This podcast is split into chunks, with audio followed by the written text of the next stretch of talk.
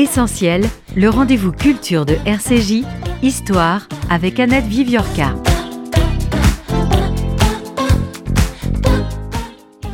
En mars 1981, le Parti socialiste dévoile la gigantesque affiche de la campagne de François Mitterrand, candidat à l'élection présidentielle.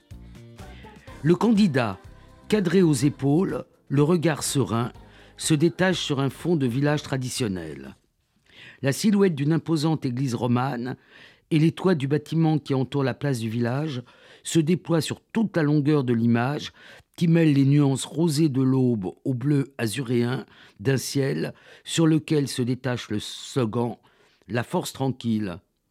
C'est François Mitterrand lui-même qui a choisi le décor d'arrière-plan, resté aujourd'hui encore comme un symbole marquant de cette campagne et de sa victoire. De cette euh, campagne, puisque c'est de la campagne, pas électorale, mais de la campagne française, euh, dont parle Sarah Farmer dans le livre La modernité dans le pré, la campagne française après 1945. Et euh, ce texte, c'est dans sa conclusion, puisque en quelque sorte, il conclut ce qu'elle appelle le moment paysan, qui est ce moment qui va des années 60 euh, euh, et 70 jusqu'au début, au tout début des années 80, si je vous ai bien lu. Donc mon invité nous vient de Californie. Euh, c'est Sarah Farmer. Elle est professeure d'histoire contemporaine dans cette université et je la connais, nous nous connaissons et nous sommes amis depuis plus de 30 ans, 40 ans pratiquement à l'époque où elle a publié un livre qui est un livre de, référence, euh, Oradour sur glane, Arrêt sur mémoire, qui est reparu plusieurs fois en livre de poche chez Perrin sous le titre de Oradour sur glane, 10 juin 1944, c'est-à-dire le jour du massacre d'Oradour. Alors Sarah, la première question que l'on vous pose, que je vais vous poser, c'est comment vous, américaine, purement américaine, les auditeurs vont l'entendre à votre accent, même si vous parlez un français parfait, purement américaine, comment vous débarquez comme ça dans euh, la campagne euh, française euh, à laquelle vous consacrez ce livre, qui est un livre formidable, d'une très grande originalité dans les thématiques et dans, comme on dit dans notre jargon d'historienne, dans les sources que vous utilisez. Alors comment vous débarquez dans cette histoire? Alors j'ai débarqué dans le Limousin parce que euh, j'ai connu quelqu'un qui est une américaine qui a débarqué même avant moi, une femme de Michigan qui s'est installée là-bas pour euh, faire l'élevage des moutons et des chevaux. Et je suis allée travailler pour elle sur cette ferme. Vous aviez quel âge à l'époque J'avais 20 ans. Et je suis venue pour l'aider euh, avec l'agnolage et j'ai travaillé avec un, berger qui, qui travaillait chez elle et avec elle. Et, euh, et c'était cette expérience qui, m'a beaucoup, qui m'a marqué qui, euh, comme historienne, parce que en discutant avec le berger, c'était, le printemps 78, on discutait les élections législatives, et c'était la fracture de la gauche. Quand Georges Marchais a, cassé l'alliance de la gauche, et ce berger euh, me parler de la résistance communiste à de, du Limousin pendant la guerre.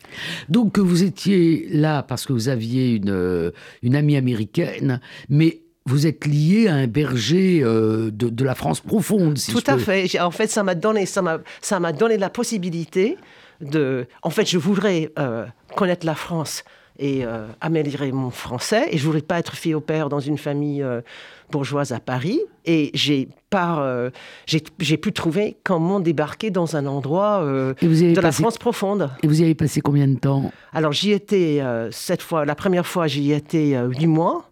Et puis je, je suis retourné l'été d'après pour interviewer des, des, des, anciens résistants communistes et travailler dans les archives pour faire une mémoire, de, une licence en histoire.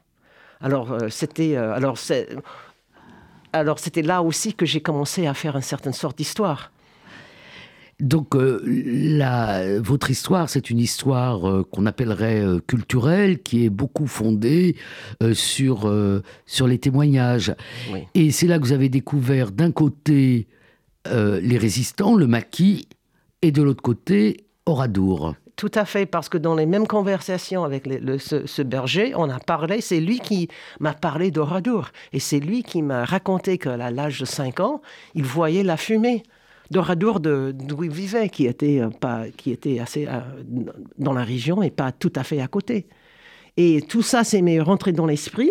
Et euh, quand je suis retournée, quand je, en fait, je me suis, avant de partir, je me suis dit, tiens, je vais revenir ici pour pour essayer de comprendre cette histoire de, en fait, du communisme rural. Et je, me, suis rendu compte plus tard, en fait, c'est le, paradoxe et les contrastes qui m'ont fasciné dès le départ, de trouver dans le fin fond du Limousin des paysans qui me parlaient du communisme. Ce monsieur-là n'était pas communiste, mais c'était la région de Georges Guingouin, des maquis, etc.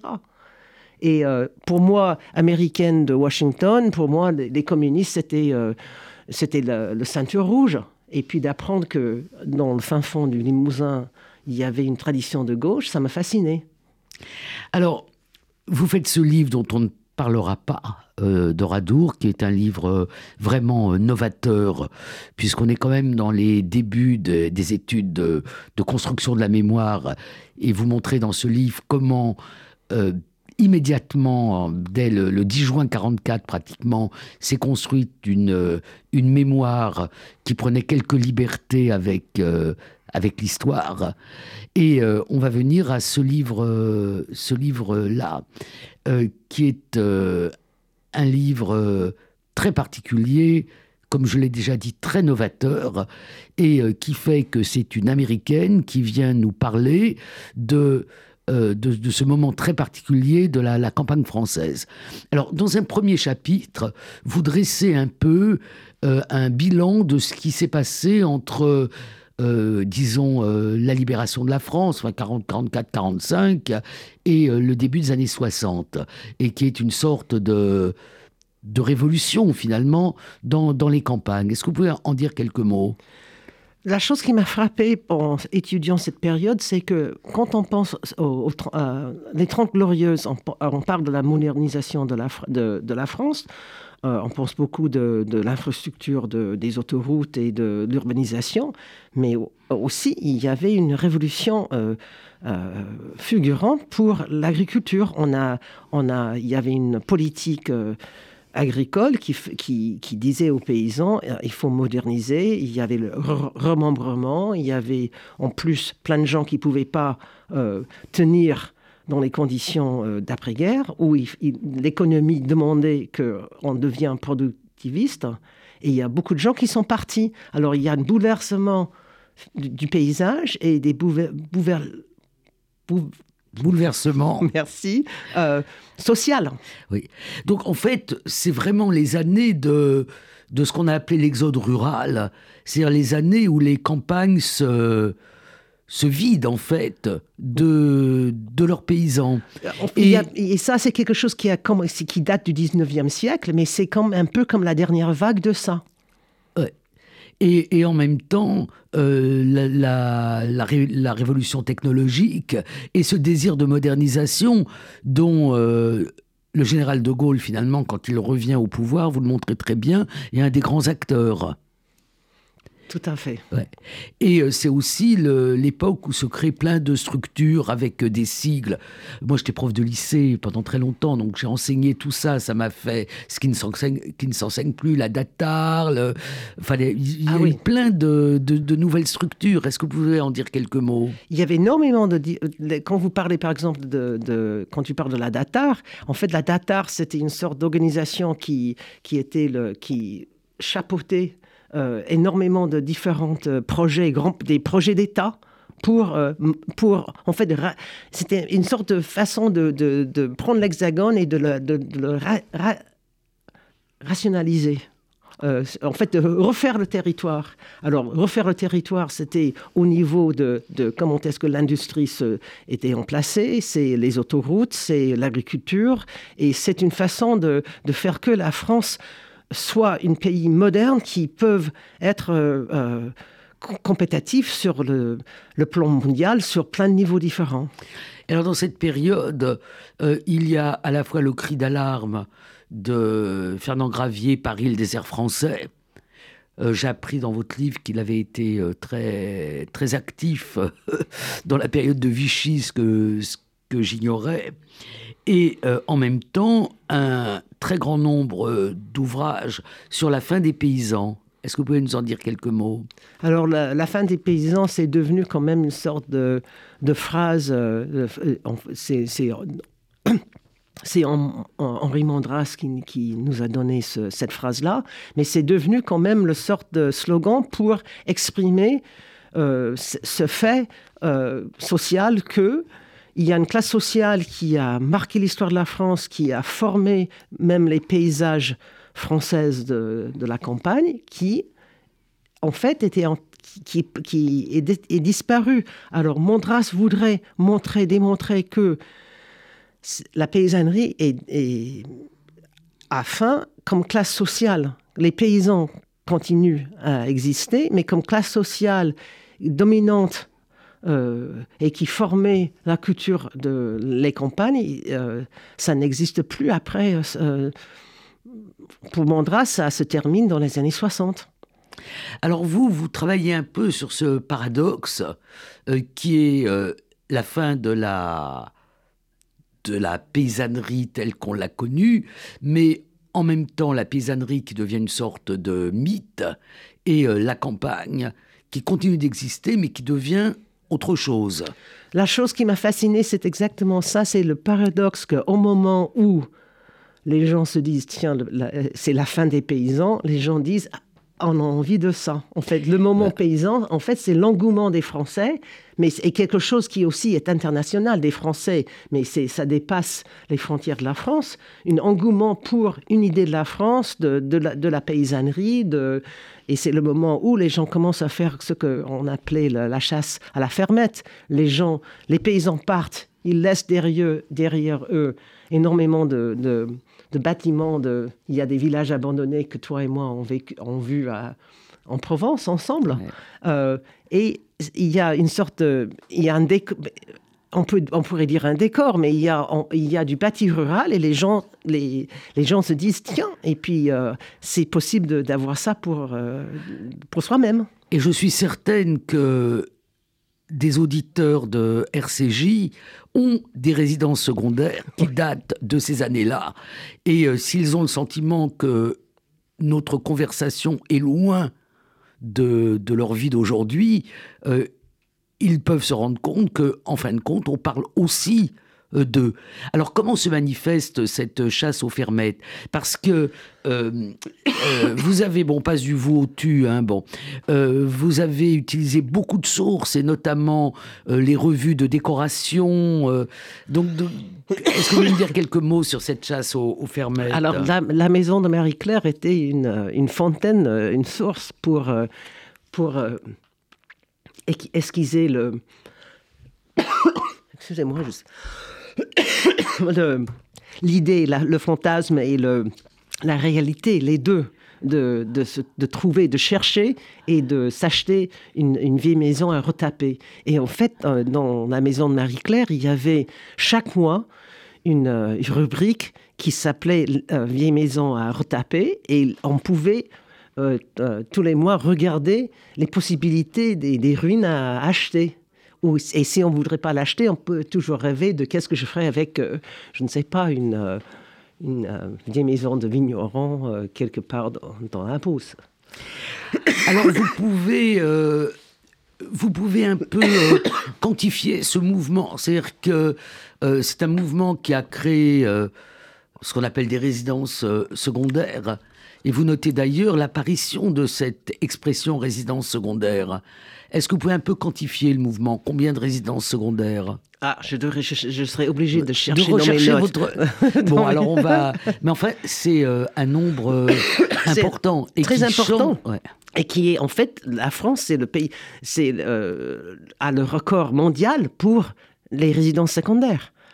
Il n'y a aucun pays d'autre qui a plus de résidences secondaires par population que la France. C'est un peu comme. Et ça, ça, le place dans la tête des Français et des étrangers, un peu comme le Dacha, euh, le Dakar euh, en Russie. Mais euh, le nombre est, très important et il y a aussi un marché immobilier qui, a été créé par les notaires. Je veux dire que les notaires en France ont, vu la possibilité de, faire euh, marcher ou de, de, faire qu'une marché immobilière euh, euh, devient abordable pour le, français moyen. Et puis ensuite, les prix ont flambé. Les, prix ont flambé, mais c'était c'est resté quand même par rapport à d'autres pays plutôt euh, abordable. Mais c'était pas cher jusqu'aux années 70 euh, et euh, pardon jusqu'aux années 80. Le, les revues Le Point et autres ont annoncé c'est la fin de la résidence secondaire parce que c'est plus abordable, mais le marché est repris. Il est, toujours là, même si c'est pas quelque chose qu'on peut acheter pour rien. Il est toujours là, ce marché. Alors, arrive un, autre euh, mouvement qui n'est plus celui des mouvements euh, de, des résidences secondaires, qui est celui de, des utopies 68 euh, ardes et de, du retour à la terre, ce que vous appelez les utopies rurales de, la France des années 70, qui sont directement issu en fait de ce grand mouvement de, 68. Alors qu'est-ce qui se passe à ce moment-là? Alors à ce moment-là, ce qu'on trouve, c'est que les, les, les, les, jeunes qui, euh, dans, dans, le, après 68, les gens qui, qui trouvaient que en fait la révolution s'est pas faite, que c'était pas, euh, ils attendaient, à ce qu'ils attendaient n'était pas fait, ils se disent tiens, on va continuer, mais on va le faire ailleurs. Et les gens euh, dans les débuts des années 70, il y a beaucoup de jeunes qui vont dans le même territoire que les chasseurs de la fermette. Il y a des, des chevelus des, qui, qui arrivent et qui cherchent des endroits pas chers à s'installer. Ces gens-là ne sont pas venus dans la première vague. Euh, et ça, c'est quelque chose qui a été très bien étudié par euh, Catherine Rouvière, qui est historienne de, de, la retour à la Terre en Auvergne. On voit qu'il y a des différentes vagues. De, et les, premières arrivées sont des jeunes qui cherchent un endroit pas cher où on imagine on sera pas euh, on, sera libre, on ne sera pas surveillé, où on peut faire des expériences radicales de, et refaire la vie on peut faire, on peut. Et c'était une façon où on pourrait, un endroit où on pourrait se mettre en façon de vivre avec d'autres, et puis on peut mettre en question euh, euh, les familles, euh, la famille traditionnelle, la façon de travailler. La société de consommation. La hein, société de consommation. après la, parution du, du livre de Georges Perec, Les choses. Voilà, c'est Small is Beautiful, c'est tout à fait l'idée et alors, le, choix géographique il s'installe dans quels endroits? Alors, il, s'installe dans les. Dans, en fait, il, s'installe dans les endroits qui sont pauvres. Il faut dire que c'est les endroits pauvres, les endroits de, où l'exode rural a vraiment marqué le territoire. Et ces gens vont souvent dans les, dans les pays où ils trouvent une sorte de un paysage qui est en, un paysage délaissé de, l'agriculture délaissée. Alors ça pourrait être l'arrière-pays de, Provence, les Pyrénées, euh, le, Massif central, le Piémont des Pyrénées. Euh, et ce sont les endroits euh, pittoresques et pauvres qui sont aussi ce sont les endroits où vont les, chasseurs de la fermette, mais les, les hippies, ils vont dans, l'arrière-pays des pays perdus, un peu de la France. Et alors vous montrez bien que pour une partie d'entre eux, c'est un échec, mais qu'il y a quand même aussi des succès et euh, que ces, jeunes gens qui prennent de l'âge, comme nous, euh, deviennent finalement une autre catégorie euh, qui est celle des néo-ruraux. Voilà, parce que ce qui, il y a, il y a beaucoup de, de, communautés qui, qui, se sentent explosées ou qui sont. Mais il y a des gens qui, quand même, se sont décidés de s'installer tout de même et peut-être de s'installer dans les, dans les couples plutôt euh, en couple au lieu d'être euh, de vivre en commun et de, de s'engager aussi dans, dans la vie locale. Et là, c'est important de, de, voir aussi qu'il y a un renouveau qui, qui vient de la part où ils contribuent à une sorte d'alimentation de, vie politique et, sociale dans, dans, ces pays-là. Et on peut pas. Les gens euh, par exemple, bon, José Bové, c'est un bon exemple de quelqu'un qui est arrivé, lui, pour, euh, euh, de l'extérieur pour faire de la, de la politique de, et, et qui était... en fait, il est venu travailler avec Bernard Lambert. Rappelez-nous qui est Bernard Lambert. Alors, Bernard Lambert, paysan et rebelle, c'était un, paysan qui était fondateur de... En fait, il, était au départ de la Confédération paysanne et il est mort très jeune. Et c'est, euh, mais il a mené, par exemple, des, des, grèves de, de, producteurs de laitiers en Bretagne. il, est, il, était aussi, euh, pendant un moment, il été député euh, et il est mort jeune. Et, puis, et, alors c'est José Bové qui a pris le relais. Alors c'est bien votre évocation de, José Bové. D'abord, ça rappelle ce qui est assez connu, c'est les luttes du, du Larzac contre l'installation du, du, camp militaire sur le plateau du Larzac. Mais ça fait aussi le lien que vous faites très bien dans votre livre entre euh, cette néo-ruralité et le mouvement écologiste. Oui, une des choses qui m'a frappée, et ça c'est la beauté d'être historienne parce que on a des sources qui peuvent nous surprendre. J'ai passé pas mal de temps en lisant euh, bien sûr la maison de Marie-Claire, comme euh, je t'ai dit, mais aussi des revues faites par des, on dirait en anglais tastemakers, les gens de, bon goût qui, étaient amateurs des maisons paysannes et de la, des maisons traditionnelles qu'on reconstruit avec des matériaux authentiques, etc. Les gens plutôt conservateurs dans, les deux sens, dans plusieurs sens. Et j'étais étonnée de trouver que les gens qui étaient les, amateurs des maisons paysannes, on peut voir une sorte d'évolution où euh, c'est il devient, il, commence à s'intéresser pas que de la maison, mais des, des, des paysages traditionnels. Et un moment, ils se disent, on se met en commun, la lutte commune avec les gens de l'Arzac.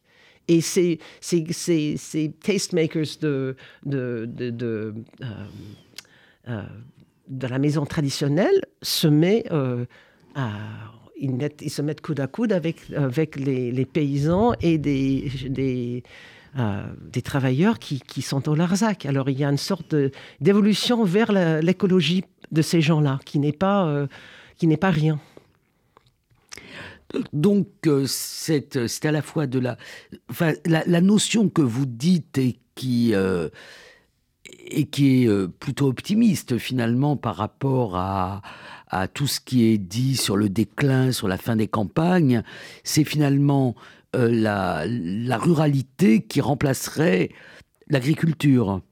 Oui, il faut dire que j'étais, euh, j'étais un peu optimiste volontairement, en fait. J'ai écrit ce livre en partie, je, je l'avoue maintenant, pour combattre mon propre nostalgie. Alors, je, voyais en moi-même une certaine tendance à une sorte de nostalgie pour le, passé rural, et je me suis, je, voudrais quand même, euh, euh, j'ai fait ce livre pour pour travailler qu'est-ce que c'est ça et aussi pour euh, combattre un peu en moi-même cette façon de, de, voir les choses plus... de voir l'actuel dans, ces changements et dans cette ruralité. Et, de voir aussi qu'il y a une société rurale qui existe toujours. Ce n'est pas la société rurale de, la Troisième République où l'agriculture était euh, la force euh, la plus importante, mais c'est quelque chose, et en plus c'est innovateur, c'est ça aussi que je voudrais démontrer. La, modernité est dans le prêt, c'est une façon de jouer sur le... Il y avait Pierre Bond qui avait une euh, émission de radio, Le Bonheur est dans le prêt, où il parlait avec des maires des petits villages. la modernité dans le prêt est une façon de dire que la modernité se passe aussi à la campagne. Ce n'est pas que, ce pas que dans, euh, dans, dans, les milieux urbains.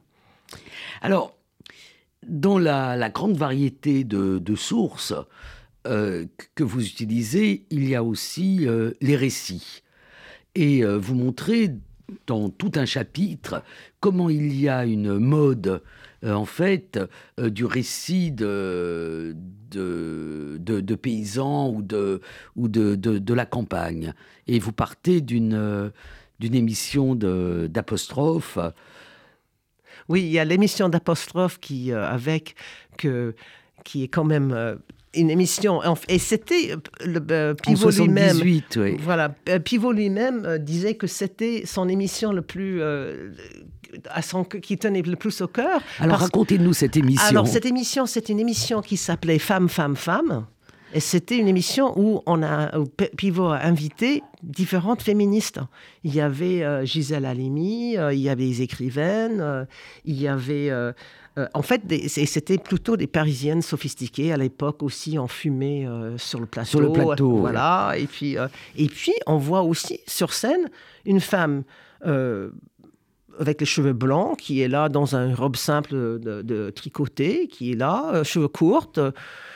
Et puis, euh, à un moment, elle prend la parole, et puis elle a un accent euh, de la campagne, et puis c'est Emily Carl qui et tout le monde la regarde parce qu'elle sort des propos qui sont complètement euh, pétillantes et aussi très... elle parle de la, du féminisme, elle parle de la nécessité de l'éducation. et c'est quelqu'un qui, en fait, fait figure d'une une femme paysanne qui est tout à fait de ses jours. Alors, il y a elle, mais il y en a d'autres. Euh, on se rappelle, enfin, moi, je me rappelle euh, très bien de ma lecture du Cheval d'orgueil de Jacques. Euh, donc, il y a toute une mode du récit de vie. Bon, c'est la grande période du récit de vie en, général, hein, qui est qui est liée au, qui est lié au à la modification de de, de la façon de raconter l'histoire. Oui, c'est oui, history from below. C'est voilà, c'est l'histoire d'en bas, c'est l'histoire par les gens qui l'ont vécu. Euh, oui. Euh, c'est vraiment euh, une grande, un grand mouvement dont on est d'ailleurs toujours partie prenante. Mais dans ce mouvement, il y a une part assez grande qui est prise par des ruraux ou des gens issus de la ruralité. Oui, et ça, c'est quelque chose. Une la chose qui m'a frappé aussi dans, dans, ça, c'est que c'est un moment où, pour la première fois, euh, que les gens d'origine paysan se, euh, sont considérés et, qui, et se présentent comme auteurs. Même s'il y a quelqu'un souvent qui fait avec eux, par exemple, il y a euh, une des une qui est euh, importante, c'est euh, Grenadou paysan français. Absolument, oui. Et c'est l'histoire d'un paysan de Beauce euh, qui raconte sa vie avec. il y a quelqu'un aussi qui travaille avec lui, mais c'est lui qui présente sa vie à lui. Et ces gens, pour la première fois, devant le, une public et devant une public de lecteurs, se présentent comme auteurs. Émile Guillaumin, qui était le précurseur c'est, euh, il était avant, c'était Guillaumin, c'était le seul euh, écrivain paysan auquel on, peut imaginer. Mais et là, dans les années 70, il y en a énormément de, voix de, la campagne qui, qu'on entend pour la première fois. Euh, Emery Carl ou euh, Elias, bien sûr devenu y a un best-seller intégral, quoi, des, des, dizaines ou peut-être même des centaines de milliers d'exemplaires. Voilà, lui parle de, l'époque de son grand-père. Quand même, il, il, il, fait vivre un monde breton qui est, euh, qui, qui, qui, est passé, mais il y a aussi euh, pays, euh, Granadou qui est un paysan de, de, la Beauce qui raconte la modernisation euh, dans sa vie. En même temps, il, il devient, euh, euh, il a une grande ferme et des tracteurs, mais il, finit son livre en disant qu'il aime toujours vivre dans sa maison sans chauffage, chauffage sous une couette. fait par sa grand-mère. Mais on n'appelait pas une couette, mais un édredon à l'époque. Voilà, voilà, tout à fait, édredon. Mais c'est, il y avait énormément de ces livres et, et plein de séries. Et et, et j'avais fait ce, que je voulais faire dans le livre, c'était de ne pas juste euh, de, parler de, des nouvelles façons d'habiter la campagne, alors les résidences secondaires et euh, les utopies rurales, et aussi les nouvelles façons de représenter la campagne. Et je, et voudrais marquer que il y a des gens de ces régions qui représentent eux-mêmes dans les, dans les écrivains paysannes. Alors on peut dire que oui, mais c'est les, gens, les bourgeois de la ville qui achètent leurs livres. Oui, c'est vrai. Mais quand même, les gens, les auteurs prennent la position d'auteur. Et aussi, j'ai fait un chapitre sur euh, le, les photos de Raymond de Pardon. alors, on, y vient. Euh, on va d'ailleurs commencer par une photo que vous avez choisie pour mettre sur euh, la couverture de, votre livre, et qui est une photo bon, de, de campagne, qui, est, qui pourrait sembler banale si on ne comprenait pas en vous lisant que c'est une photo qui a été prise à Nanterre. Donc, celui-là, sur la photo, sur le. voilà. Est-ce que vous pouvez nous parler d'abord? Après, on, viendra, on reviendra à la photo parce que c'est. Euh, d'abord, c'est le, votre grand talent d'historienne qui est de d'utiliser des sources tellement euh, tellement différentes, euh, les, les, archives classiques, j'ai envie de dire, c'est tous ces magazines, euh, et puis effectivement la photo. Alors, est-ce que vous pouvez nous expliquer un peu ce qu'est la photo de, couverture alors, que vous avez choisie? Alors, pour la, la couverture dans, du livre en anglais, il y avait la couverture qui montrait quelque chose à Nanterre. Sur la couverture française, il y a une autre photo. Et, et, ça montre un peu aussi euh, les, les Alors, c'est pas publics. Nanterre, celle-là. Ça, c'est pas Nanterre. Ça, ah, ben j'ai cru que c'était Nanterre. Non, c'est j'ai mal lu. Hein. Mais ça peut se comprendre parce que je parle dans le début du livre de la photo de, de la photo de Nanterre qui est quand même au milieu de, de du qui livre. Est dans, ah oui, qui est dans le, dans le cahier photo. voilà, euh, qui est un, un, photo de... Qui est le, cheval de trait de Roger Després sur le grand axe Nanterre, voilà. 2008 extrait de la série La fabrique du pré. Voilà. Cyril euh, Weiner. Voilà, Cyril Weiner qui a pris un photo qui démontre un cheval de trait dans, un, euh, dans une grande axe avec les, les gratte-ciel de Nanterre derrière. Et là, dans cette photo-là, on voit euh, une sorte, pour moi, cette photo, ça démontrait en fait euh, dans un langage visuel la persistance d'une idéal rural au plein milieu d'un pays moderne. Et vous consacrez donc votre dernier chapitre à la photo et euh, singulièrement à Raymond de Pardon. Alors, est-ce que vous pouvez nous expliquer le Raymond de Pardon? Alors, l'histoire d'abord, la vie de, parce que c'est une, ce que vous montrez, c'est comment à plusieurs reprises euh, il euh, se consacre à, à, des photos concernant l'histoire de, de sa famille et comment finalement, de la même façon que Grenadou ou Émilie Carle ou euh, Jacques Elias, c'est une euh, autobiographie, une biographie familiale de la campagne.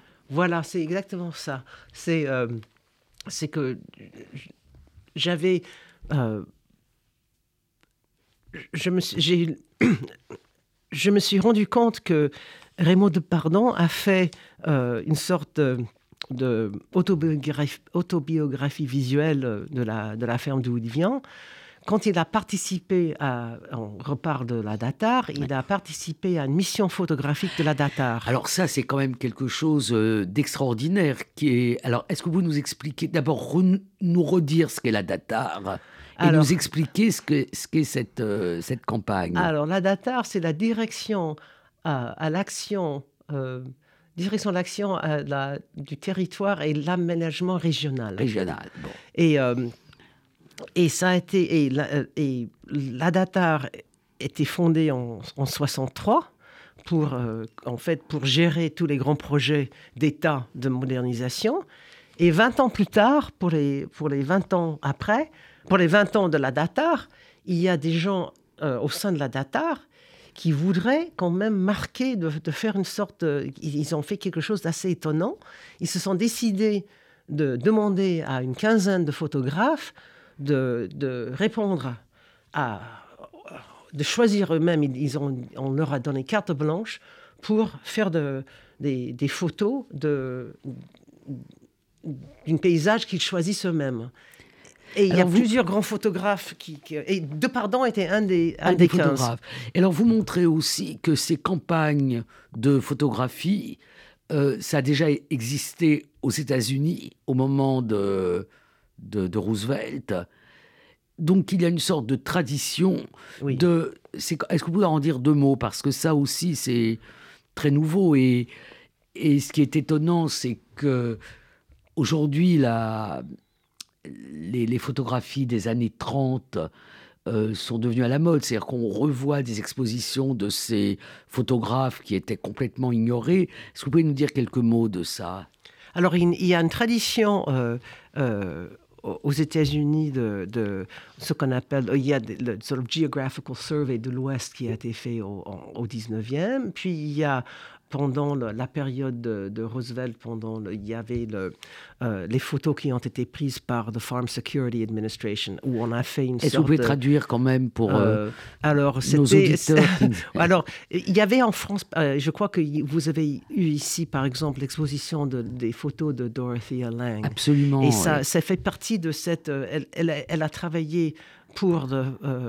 c'était sous l'administration de Roosevelt qu'on a demandé aux photographes de faire une sorte de bilan de, des États-Unis. Et il y a des photographes euh, qui se sont sillonnés un peu partout dans les États-Unis, qui ont photographié le monde, euh, aussi le monde euh, en difficulté des années 30. Oui, parce qu'il faut rappeler quand même à, à, nos auditeurs que Roosevelt est élu dans ce moment dramatique de l'histoire des États-Unis, qui est la, Grande Dépression, euh, qu'on connaît peut-être mieux par euh, la, littérature, par euh, Les raisins de la colère ou par le film de...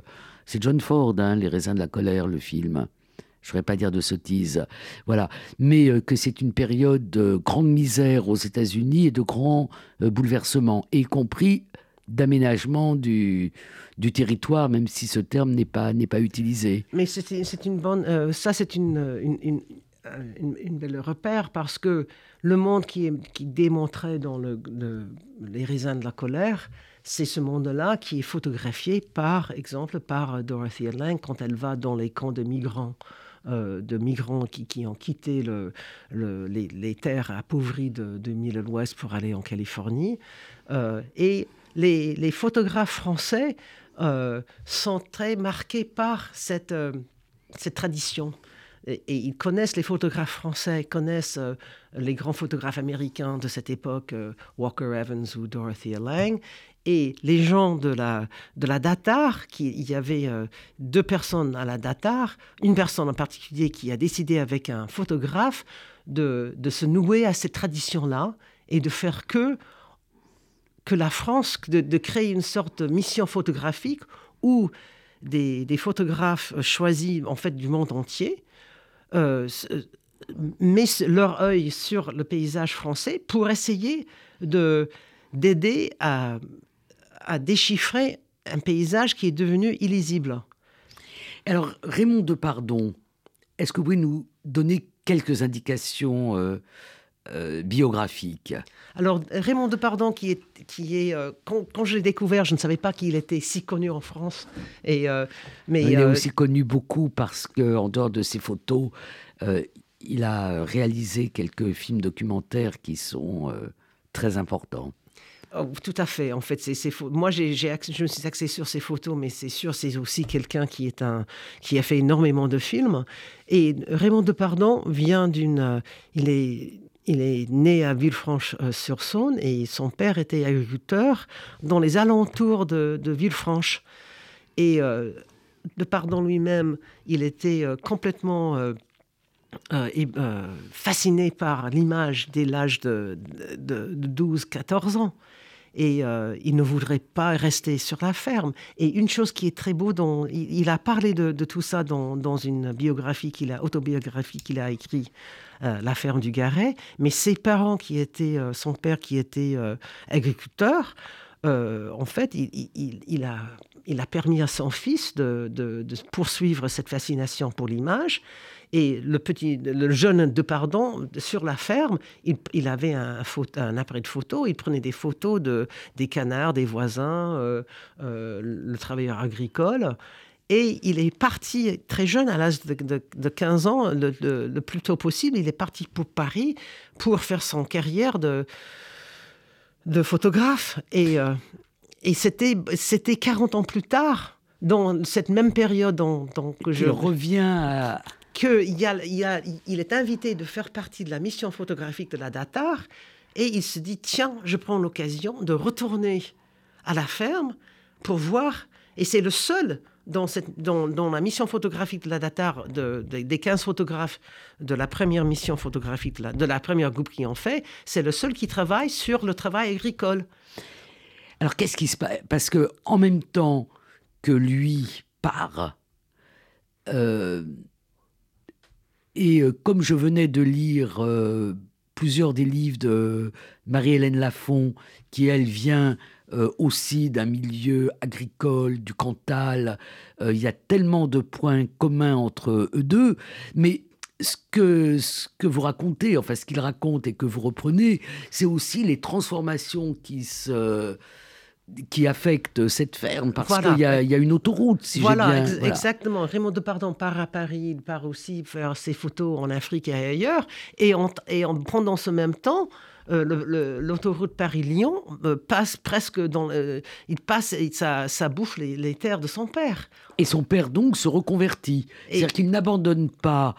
Euh, le, il n'abandonne pas le fait d'être paysan, mais il est paysan autrement. En fait, le père euh, et le père, euh, ça l'a énormément touché. Il était même euh, désespéré, déprimé. La ferme passe à son fils, le frère de Raymond de Pardon, Jean qui de Pardon. aussi avait été parti, mais qui revient. Qui revient, il reprend le père, la ferme de son père et il se reconvertit en maraîcher. Alors, cette ferme, qui est une ferme d'une économie paysanne, devient, en fait, le, frère de, de Jean de Pardon devient maraîcher. Et en fait, il commence à produire des légumes qui sont vendus, qu'il vend pour le, la grande surface en face de l'autre côté de l'autoroute aux géants. Et, il, vend ses légumes là-bas. Et alors, de pardon en tant que photographe, donc il commence à photographier, enfin il recommence. Vous avez dit que petit photographier tout ce qui oui, mais il revient, il prend comme sujet et il prend comme sujet la ferme de, ses parents. La ferme de ses euh, parents. Et ses parents d'ailleurs. Voilà. Et ses premières photos sont euh, des photos plutôt prises à. Ce sont des, belles photos de, en fait, qui, qui prend en compte le paysage et il y a une sorte de, de, sous-entendu. De, en fait, il, démontre comment ce paysage est marqué par, euh, par la vie moderne. Et, euh, mais il, montre, il, prend aussi des photos de, de l'intérieur de la ferme. Il, a fait un portrait de sa mère dans sa cuisine. Euh, il prend des, photos de, de, la maison, de la chambre de, de, ses parents, et il fait une sorte de, de catalogue de, ou un album familial. En même temps, quand il a présenté ces photos au départ, il n'en parlait pas directement mais il, montre, il a débuté son, euh, il, a, mais il y a un sous-entendu qui sort de plus en plus euh, qui parle de ce qui est arrivé à cette ferme et à, ce paysage-là. Alors, je vais vous poser euh, deux questions. La première, est-ce que vous pensez que votre nom de famille, Farmer, a eu une incidence sur, le, sur vos sujets et sur votre euh, amour de la, de la campagne? Euh, alors, je vais vous dire, parce que euh, on me pose cette question de temps en temps. oui, mon nom c'est Farmer. Je dois vous dire, c'était un nom qui était un nom au 19e, c'était un nom juif. C'était pas Farmer, c'était Fernauer. Et ce sont des juifs qui sont du côté de mon père, euh, qui euh, ont anglicisé leur nom pour faire de la commerce euh, dans les pays anglophones. Alors, j'avais toujours le nom Farmer, mais je savais toujours aussi que c'était un nom qui a été donc la ferme est une, identité choisie. Tout à fait, exactement. Et ma dernière question, c'est donc vous êtes à Paris, vous venez très très souvent en France, vous avez écrit euh, toute une partie de, votre livre, de vos livres ici, et là vous repartez dans le Limousin. Euh, quel est votre, votre nouveau projet? Alors, j'ai un, je suis en train de, je, travaille, euh, j'ai fait un projet, je retourne sur la question de, de du massacre d'Oradur-sur-Glane.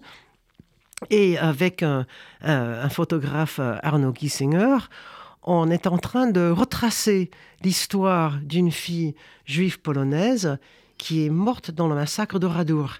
Et cette, cette fille qui s'appelait Sarah Jakubowicz, j'ai vu son nom sur la liste des morts euh, tout, autant tout le long de, mon travail sur Oradour. Mais quand mon livre est, terminé, je me suis rendu compte, mais tiens, je ne connais pas l'histoire de cette fille. Qui c'était?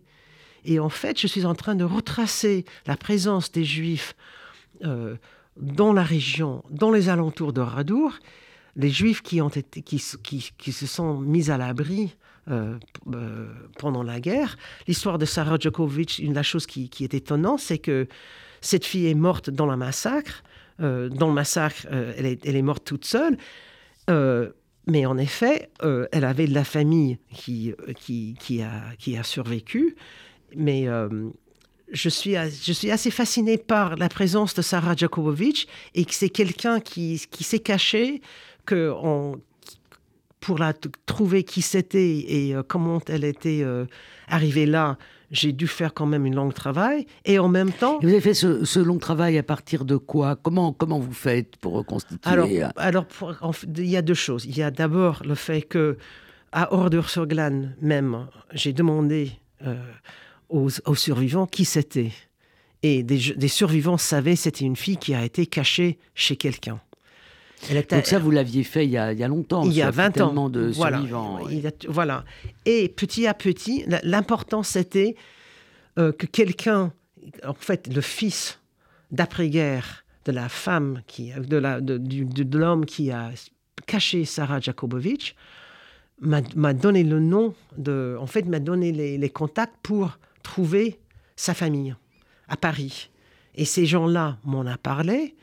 Et le travail que je fais en ce moment aussi, c'est de travailler dans les archives qui, à l'époque où j'ai travaillé sur la résistance, n'étaient pas ouvertes. N'étaient pas ouvertes. Et maintenant, je peux aller dans les archives départementales, je peux trouver les traces des juifs euh, qui ont été cachés, qui ont été surveillés, et on peut aussi faire de la recherche dans les archives de la gendarmerie nationale. Alors je peux faire un travail d'archives que j'ai pas pu faire avant. Donc vous allez être euh, prochainement au Blanc, je suppose, au Blanc dans l'Indre. À Châtellerault. À Châtellerault. Ah oui, puisqu'elles ont été transférées à Châtellerault. Voilà. D'accord. Ben écoutez, Sarah Farner, vraiment merci. Euh, je conseille de lire ce livre la modernité dans le pré, la campagne française après 1945. Il est paru aux éditions euh, Flammarion. Et puis, euh, le prochain livre, quand le travail avec Arnaud Singer ah ça, c'est, on, est dans les, on est dans la période de recherche, mais le plus tôt possible. Le plus tôt possible. Merci infiniment. Merci Annette.